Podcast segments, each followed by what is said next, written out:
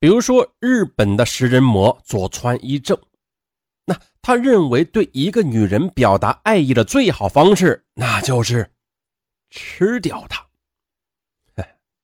那对于张永明诗人的动机啊，至今还没有人提出过什么见解的。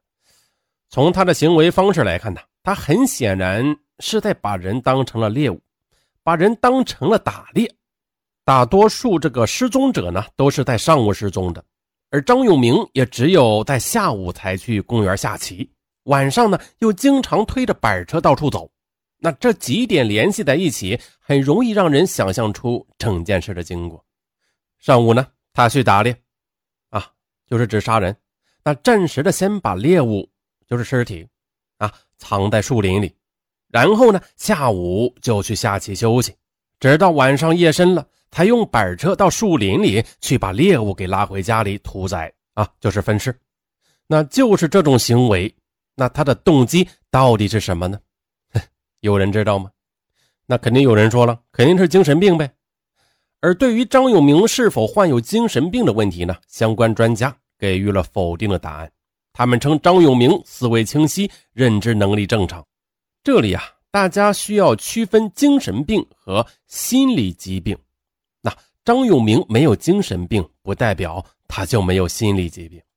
那从他的行为推测呢，张永明极有可能是反社会人格障碍。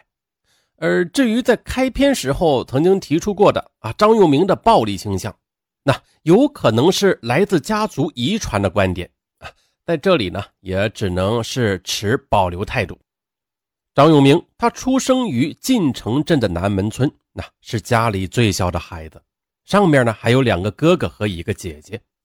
从小的时候开始，他就是性格孤僻的人，他总是沉默寡言。身边的人呢都不太愿意和他交朋友。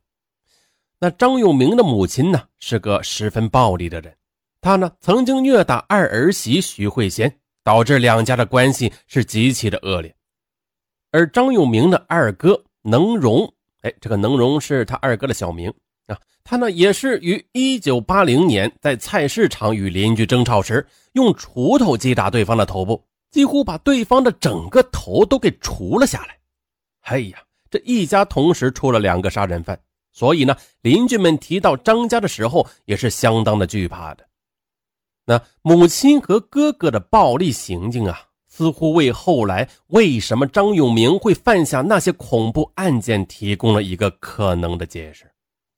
后来，按照认定的责任事实，依据有关法律规定，经云南省公安厅建议，依照法定程序和干部管理权限。对十二名责任民警做出了如下的处理决定：对前期已被免职的晋宁县原副县长、县公安局局长达其明和原晋城镇党委副书记、晋城派出所所长赵慧云，分别给予行政撤职、留党察看两年处分和行政开除、开除党籍处分。